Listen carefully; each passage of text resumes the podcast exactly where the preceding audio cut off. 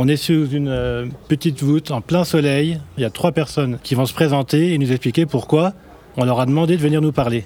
Tu es en face de moi, nous t'écoutons. Très bien, merci Radio Vino. Vincent Carry, Artifarti. On est ravis de vous accueillir, en tout cas, et de faire ce festival avec vous. Donc ça s'appelle Casse-Croûte, première édition, à Chamonix. Artifarti, toujours l'envie voilà, d'avoir à la fois euh, mélangé ce qui relève de la fête, de la convivialité, du fait d'être ensemble. Voilà, ça c'est des points très importants pour nous. Après, on essaye toujours de le faire de façon... Euh, joyeuse, mais aussi de façon consciente et toujours avec une certaine euh, gravité aussi, parce que comme tu le disais dans cette introduction non enregistrée de, de, cette émission, euh, il fait presque un peu trop beau pour que ce soit honnête. Et on sait que voilà, on est ici dans un endroit de témoignage de ce que c'est que le réchauffement climatique, de ce que c'est que le grand problème environnemental auquel on doit faire face.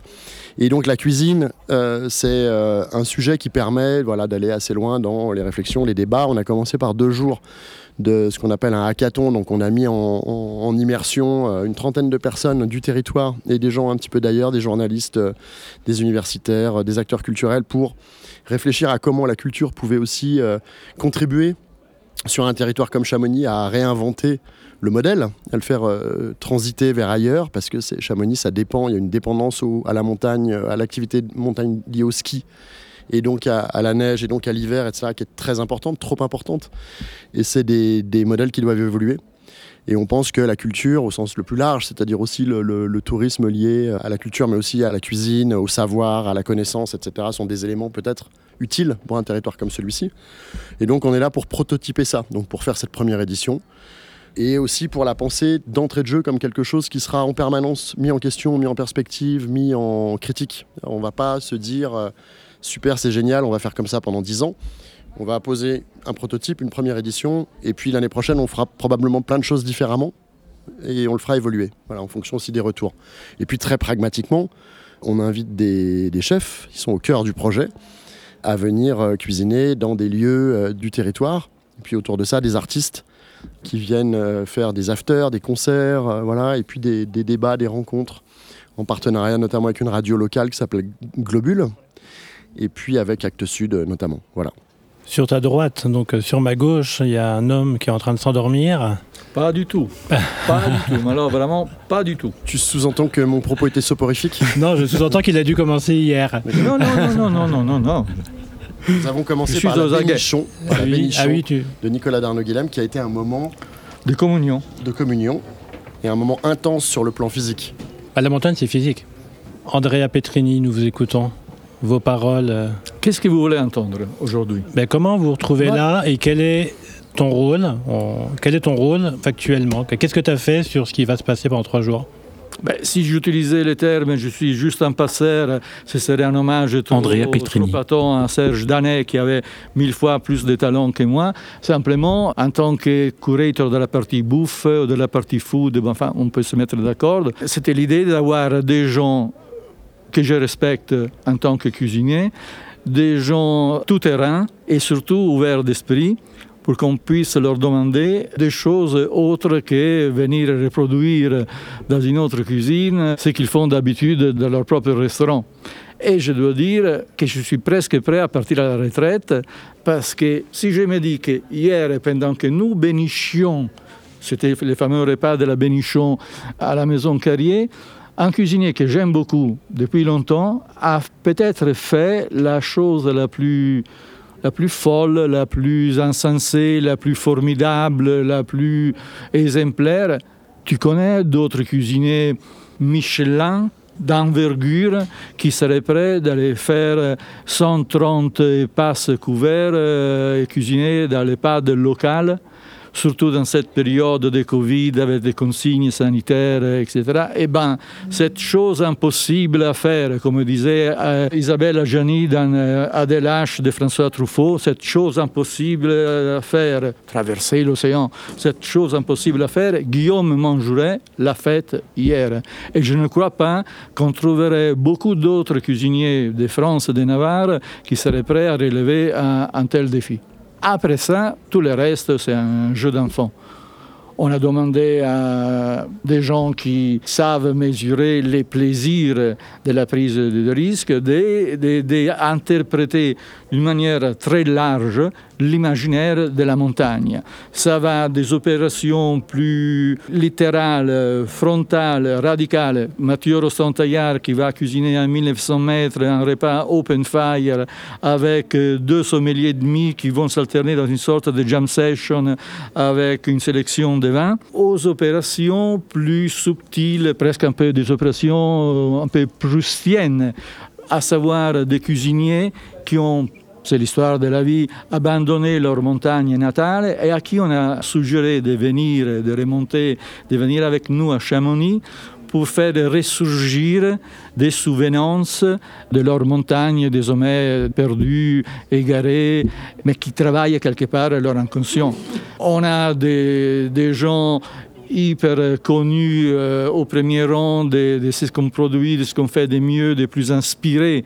Euh, en France, Nadia Samut de l'Auberge La Fenière, une cuisinière pionnière d'une cuisine euh, végétale sans gluten, peut-être la seule, la seule, je dis bien la seule cuisinière, le seul chef en France, voire en Europe, qui commence à mettre ce qui est probablement la, chose la plus importante, la thématique la plus importante avec laquelle on va devoir se confronter dans les années à venir, à savoir les rapports entre cuisine et santé.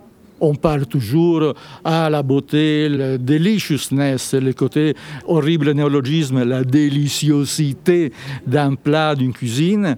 Mais quand, par exemple, nous obtempérons à ces chantages, à cette dictature du menu dégustation des 15 plats, et chaque, si chaque plat est composé de 5 ingrédients, et encore j'y vais mollo, 5 ingrédients, 5 multiplié par combien? 15 plats, ça fait combien d'ingrédients?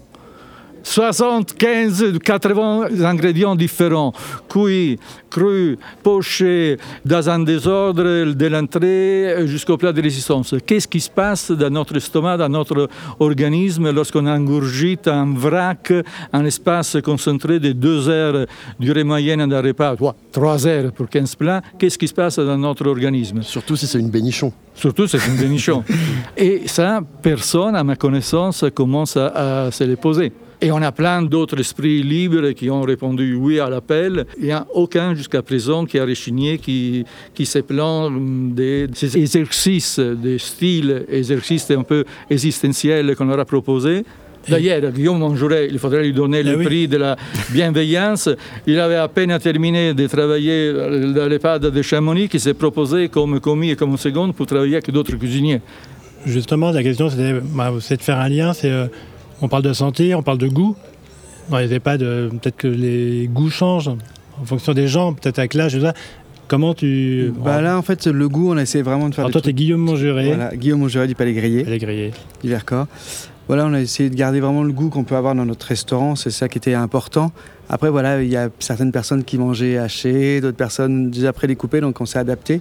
On a vraiment voulu garder euh, le même goût, les mêmes parfums, les mêmes assaisonnements, voire un petit peu en période de Covid, d'appuyer un petit peu même sur les épices, tout ça, pour, pour qu'ils aient un petit, moment, un petit moment de partage dans leur chambre. Quoi. Et donc toi, ton rôle euh, plus large sur ce festival? Euh, bah Là, c'est aider les amis. Donc ce midi, c'était avec euh, Nadia Samut, on a fait la mise en place. Demain, encore mise en place. Et mardi midi, on va faire le, le gala de clôture avec les produits qui va rester dans toutes les chambres froides. Donc à partir de demain, on va faire le tour de tout le monde pour la récupérer. Et, tout le monde commence à stresser, mais ça va le faire. Alors on parlait un peu de la montagne euh, au tout début. Et en fait, j'ai pas pensé, mais ce que tu racontais, j'ai fait un lien avec le vin nature. Oui. Et je me suis dit, mais en fait, euh, la montagne actuelle, c'est comme le vin. C'est quelque chose qui est né il y a euh, 80 ans, 100 ans, avec une société de consommation, euh, de loisirs et tout ça. Et finalement, euh, est-ce qu'on ne doit pas revenir à quelque chose de plus naturel?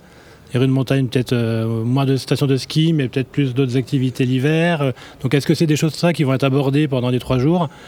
Euh, Clairement, bah, ça fait partie du, sujet. On a commencé, donc, comme je le disais, deux jours avant, en réunissant euh, les socioprofessionnels de la vallée notamment. Alors c'est bien sûr une question qui se pose euh, intensément, j'allais dire. hein. Elle est vraiment au cœur de- des réflexions à la fois de la collectivité, de la mairie, de l'office du tourisme, de tous les sociopros euh, qui travaillent euh, évidemment en hôtellerie, en restauration notamment, puisque c'est quand même un sujet de survie euh, économique, sociale, d'emploi, de tout. C'est quand même des territoires qui dépendent très très fortement du tourisme. Ça fait quand même un petit moment que je crois que tout le monde sait qu'il faudra dédensifier la période hivernale pour avoir une relation différente. Alors ici, il se trouve qu'à Chamonix, euh, il y a largement autant de monde en été qu'en hiver, mais il y a ce qui s'appelle les ailes de saison, c'est-à-dire le printemps et l'automne, qui sont des périodes potentiellement plus creuses. Nous, c'est le choix qu'on a fait de se mettre dans la période la plus euh, légère, en fait, sur le plan touristique de toute l'année ici, à savoir l'automne, mais aussi parce qu'on pensait que, par rapport à ce qu'on avait envie de raconter, la cuisine, la convivialité, la fête, euh, le fait de pouvoir faire des sorties en montagne, etc. C'était chouette en automne. Il me semblait que c'était. on a un temps plus printanier qu'automnal, mais, mais, euh, mais en tout cas, on avait envie de cette esthétique de l'automne qui est plutôt euh, réjouissante et belle. Voilà. Donc, on a proposé ça. Dans un premier temps, ça a suscité quelques interrogations, voire incompréhensions. On a un peu insisté. Et donc, on a, on a créé cet événement voilà, pendant les vacances de la Toussaint, aussi pour que ça permette à des gens qui ont des enfants ou qui veulent venir entre potes, etc., de pouvoir faire ces 3-4 jours, 4-5 jours avec nous.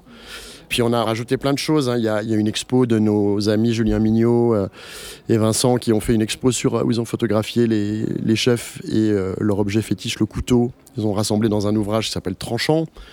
Euh, on fait plein d'extras, des petits événements collaboratifs avec les habitants ou avec d'autres structures associatives du territoire. Euh, ça va d'un concours de, soupe euh, jusqu'à des euh, rencontres diverses et variées, des banquets, des, quelques réunions festives à droite à gauche, voilà, sur, tout le territoire. Et puis, bah voilà, toute cette partie aussi débats, rencontres. Il faudra d'ailleurs qu'on libère Andrea et, ah Guillaume dans, dans, pas trop longtemps parce qu'ils doivent aller eux-mêmes participer à une rencontre à la Maison des Artistes. On va les recroiser de toute façon les trois jours. On va, va, pas vous, on va pas vous lâcher.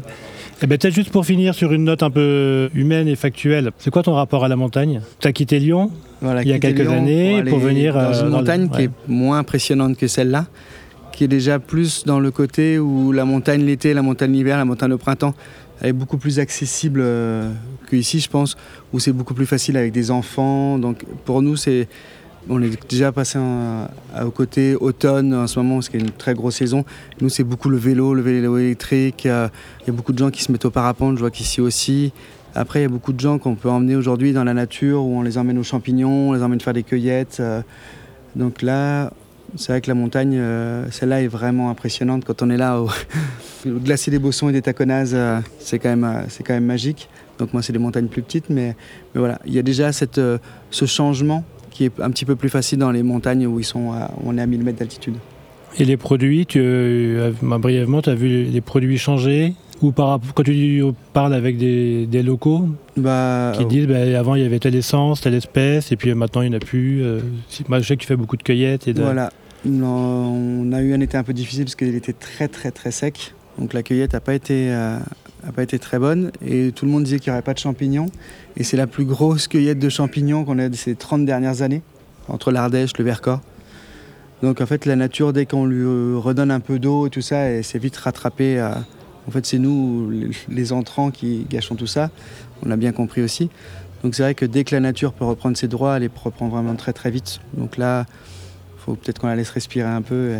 Andrea, le mot de la fin de cette introduction ben, le mot de la fin, moi, c'est que j'aimerais bien, puisqu'on est dans le partage, vous introduire un ami très cher, qui est un, ami, un journaliste français, italien, qui travaille pour les plus importants médias germanophones, un grand spécialiste des restaurants, avec une esthétique, une vision bien à lui, un grand amateur de la montagne et surtout un grand spécialiste des vins et je pensais que c'était le moment idéal pour faire ces, passages, pour euh, accueillir Georges pour la première fois à Chamonix, absolument vierge de tout préjugé, et qui va découvrir euh, au fil de ces journées une réalité nouvelle et toujours de la bienveillance. Demain participera en tant qu'amateur sommelier à la performance de Mathieu Rostand-Taillard où, comme je disais, on aura un sommelier slovène, Johanna de, Lyon, et avec l'aide logistique de, de Georges. Oui, bonjour. Euh, oui, il y avait une question là, non? Non, il n'y avait pas de question, mais je voudrais, je voudrais, oui, Georges. Ben, je suis très content d'être Georges, c'est le représentant de ce qu'on appelait la Mitteleurope. Donc une, une, maman française, il vit à Trieste en Italie, il travaille pour des journaux allemands, c'est l'incarnation de ce cosmopolitisme progressiste et humaniste qui fait euh, vraiment défaut de, de, de, de nos jours. C'est le Stephen Zweig du vin nature. c'est le Stephen Zweig du vin Ça, c'est excellent. Beau. Ça, parfait, excellent. parfait. Je me souviendrai du Stephen Zweig de la. Non, euh, oui, non, non. Donc, je voulais dire que je suis très content d'être ici. Je, Guillaume Desrues. Je viens d'arriver, donc j'ai pas encore vu beaucoup du, de ce festival. Euh, je vis, comme l'a dit Andy, je vis à Trieste, donc euh, pas loin de la montagne, au, au, bord de la mer, mais pas loin de la montagne, à trois quarts d'heure de la montagne, à, tout de suite à côté de la Slovénie si j'ai bien compris, il y aura des Slovènes aussi, qui eux aussi sont spécialistes. Il y a en... Lucas Gritsch que tu connais. Lucas Gritsch, et il y a Walter Kramer, qui est un grand spécialiste du vin nature. Oui. Parce que la Slovénie, a quand même, elle est un pays qui a réussi à se, à se définir presque sur le vin nature, je dirais. Non? Comme le berceau du vin nature après la Géorgie Oui, un peu, quoi. Un peu. Ils sont un peu On sur peut le cette. dire euh, disons les Slovènes et aussi les Italiens, mais le, il y a sur les, dans les Italiens, dans ma région, il y a beaucoup qui sont de la minorité slovène. Donc c'est peut-être eux les pionniers, euh, les pionniers du vin nature dans ma région et surtout de la macération. Ils sont très forts pour la les macération. fameux skin contact, comme disaient Le les, ang- contact. les anglo-saxons. Voilà, le vin orange. Le vin orange. Le vin orange. Donc euh, oui, je, je, connais très peu les vins d'ici, mais euh, chez nous aussi, c'est un, enfin, un peu moins montagne qu'ici quand même, mais il y a, y a des collines. Euh, et donc j'ai très hâte de découvrir tout ça, et voilà, j'espère que ça sera un très, très joli festival. Merci beaucoup de m'avoir. Merci à vous, Georges. Merci, à vous nous avoir trois, merci à vous quatre. Et puis, euh, oui, ça, annonce un sacré marathon quand même. Oui, ben nous sommes des marathoniens. Voilà, très bien. Même avec un lumbago, on tient sur la longueur. Merci, salut. Merci Julien. Merci. Vous écoutez Radio Vino,